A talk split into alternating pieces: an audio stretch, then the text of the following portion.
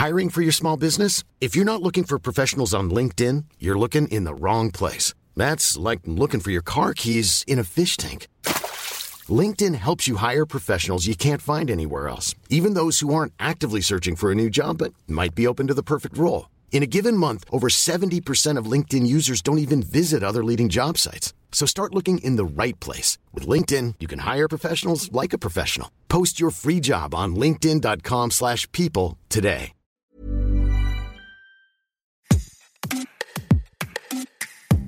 Bonjour, vous écoutez Minute Papillon, je suis Anne-Laetitia Béraud, journaliste à 20 minutes, et dans cet épisode, on ouvre les portes de la rédaction de notre média, vous faire découvrir le travail d'une, d'un journaliste. Aujourd'hui, Aude Loriot, journaliste au service Paris-Île-de-France. Aude Loriot a enquêté sur les violences sexuelles entre mineurs dans le milieu scolaire. Tous ces articles, vidéos, vous les retrouverez bien évidemment sur 20minutes.fr. Salut Aude, tout d'abord, est-ce que tu peux résumer l'objet de ton enquête qui t'a demandé plusieurs semaines? C'est une enquête sur les violences sexuelles entre mineurs à l'école. Euh, c'est important de préciser à l'école, puisque les violences sexuelles entre mineurs, c'est souvent dans le cadre intrafamilial, c'est majoritairement dans le cadre intrafamilial. Mais là, moi, ce qui m'intéressait, c'était euh, de porter la lumière sur l'éducation nationale et sa responsabilité dans l'organisation aussi de l'école sur ces violences sexuelles entre mineurs. Souvent, on constate, dans les cas que j'ai vus, que c'est un défaut d'organisation, par exemple la surveillance des toilettes, des choses comme ça qui est, qui est mal faite. J'ai enquêté sur tout un tas de cas avec des parents qui toujours disent la même chose. L'éducation nationale minimise les faits, nous dit que c'est du touche-pipi, que ce ne sont que des jeux quand nous avons des violences sexuelles qui sont des viols, des agressions sexuelles, enfin des choses qui sont caractérisées j'ai enquêté sur certains, on va dire, cas précis dont j'ai remonté le fil et sur les conséquences que ça a sur les adultes. Dina, 40 ans, c'est ça hein? Voilà, c'est ça. On lui a, c'est des enfants qui lui mettaient de la terre dans euh, le slip. Elle se sentait comme sur une table de dissection, euh, me dit-elle. Elle se sentait vraiment un objet. Et par la suite, elle a été agressée sexuellement de nombreuses fois. Elle était toujours ce, ce sentiment de paralysie quand il lui arrivait quelque chose. Euh, Muriel Salmona, euh, psychiatre, euh, expert des violences sexuelles, le dit dans, mon papier. Une femme et un garçon victimes de violences sexuelles ont entre 16 et 19 fois plus de chances d'être ou à nouveau victimes pour les femmes ou auteurs pour les hommes. Donc c'est un facteur de subir à nouveau de multiples, de multiples fois et ça fragilise énormément les gens. Est-ce que ce phénomène est répandu ou pas Les violences sexuelles entre mineurs moi, quand j'ai creusé, j'ai halluciné complètement sur un chiffre. La moitié des euh, euh, auteurs de violences sexuelles sont des mineurs. Donc plus de 44% sont des mineurs. Et c'est un phénomène qui est en, évolution, euh, mais c'est faramineux, puisqu'en 20 ans, il y a plus de 300% d'augmentation des affaires de euh, violences euh, sexuelles entre mineurs à portées à la justice. Est-ce qu'on peut l'expliquer par la libération de la parole ou est-ce qu'on peut l'expliquer par une augmentation faramineuse de ces violences? Alors, il y a plusieurs choses. Quand j'interroge les experts et expertes, ils me disent que MeToo a sans doute joué, euh, comme dans beaucoup de choses. Mais en fait, euh, ça, date d'un peu avant l'augmentation, notamment après 2010. Et c'est sans doute dû à l'arrivée d'Internet et de l'accessibilité énorme de euh, la pornographie en ligne qui fait que les mineurs, des, tout petits parfois, mais euh, vraiment dans toutes les classes des, moins de 6 ans, il y a des enfants exposés à la pornographie, et parfois de la pédopornographie d'ailleurs. Et ces enfants reproduisent les scènes qu'ils ont vues, euh, parfois mécaniquement.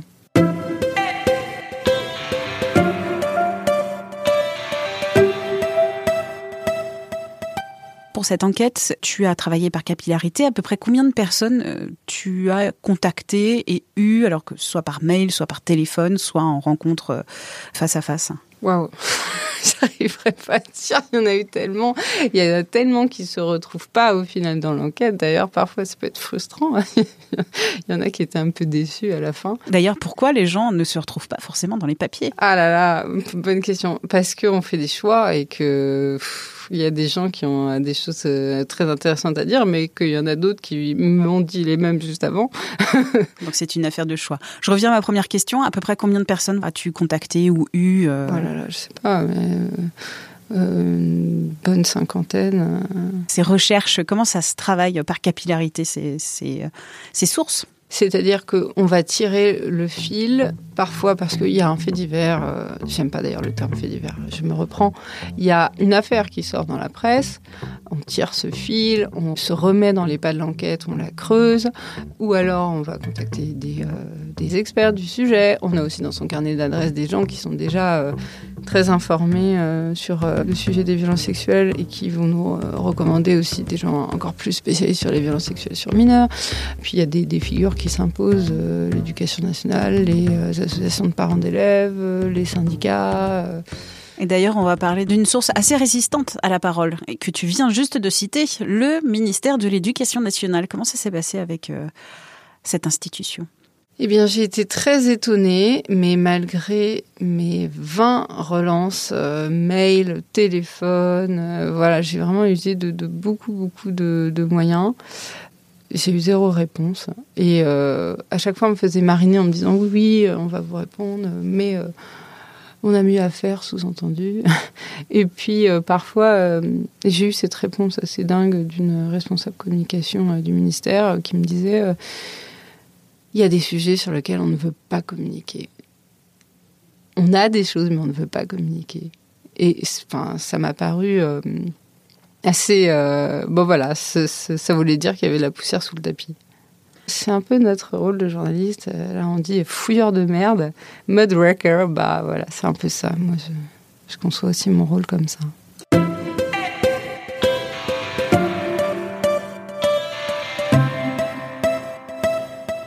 Qu'est-ce qui a été difficile, à part avoir un, interlocuteur euh, bah, important qui ne répond pas? Est-ce qu'il y a des choses qui sont plus ou moins difficiles? Ben, Moi, ce que j'ai trouvé euh, difficile, c'est euh, parfois le témoignage des enfants, des parents aussi, qui pouvaient être effondrés et démunis et épuisés parce qu'ils devaient sans cesse, sans cesse relancer l'éducation nationale, se heurter à des murs, et puis des, témoignages d'enfants, notamment dans des enregistrements, parce que j'ai eu des enregistrements faits par les parents et des témoignages qui étaient parfois difficile, la souffrance des enfants. Mais euh, voilà, il y a aussi des choses plus simples à faire, heureusement. C'est un travail d'artisan euh, quand on est journaliste. On fait comme on a l'habitude de faire. C'est-à-dire C'est-à-dire, euh, on contacte des sources, on cherche des documents, et puis on se pose des questions et on ne lâche pas ces questions un sujet ne se termine jamais au point du dernier paragraphe, du dernier article. Les suites de ton enquête, c'est quoi aujourd'hui et c'est quoi demain? Alors moi j'ai été euh, déçue, je pense, par euh, le peu de réactions euh, politiques qu'a suscité cette enquête. J'ai eu beaucoup de très bonnes réactions, honnêtement, les parents, les experts, ouais, vraiment beaucoup de gens qui qui m'ont félicité pour le boulot. Donc ça, c'est gratifiant, ça fait toujours plaisir parce que c'est parfois difficile d'enquêter comme ça en solitaire pendant longtemps. Mais par contre, voilà, très peu de réactions politiques. Donc j'en viens à me dire, est-ce qu'il faut que j'expose les cas les plus difficiles que je n'ai pas mis dans, ces articles? Parce que pour certains d'entre eux, je suis, je suis tombée dessus euh, un peu à la fin de mon enquête. Euh, et puis pour plein d'autres raisons, euh, j'avais choisi de ne pas mettre forcément les cas les plus difficiles, euh, aussi pour que tout un chacun puisse se reconnaître aussi dans cette histoire, euh, comme parent. Euh. mais il y a des histoires très dures. Et, est-ce que c'est ça qu'il faut révéler pour que ça crée des réactions? C'est ce que je me demande.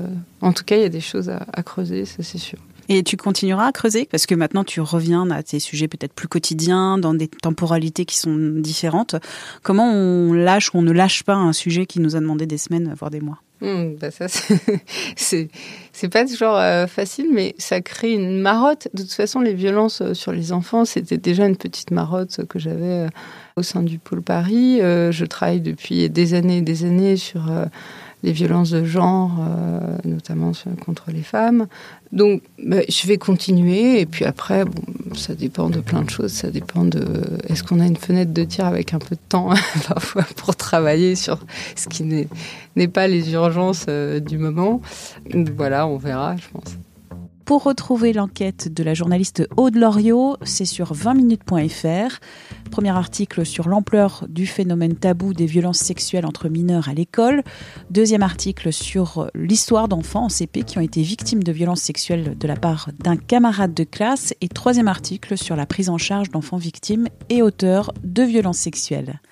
Si vous avez aimé cet épisode et Minute Papillon en général, n'hésitez pas à nous laisser des petites étoiles sur Apple Podcast et Spotify en particulier. C'est bon pour le référencement.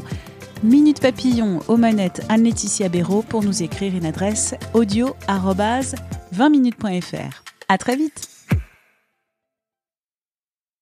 On ne va pas se quitter comme ça. Vous avez aimé cet épisode? Sportif, généraliste, sexo ou scientifique, varié mais toujours bien informé. Découvrez les autres podcasts de la rédaction 20 minutes sur votre application d'écoute préférée ou directement sur podcast au pluriel.20minutes.fr.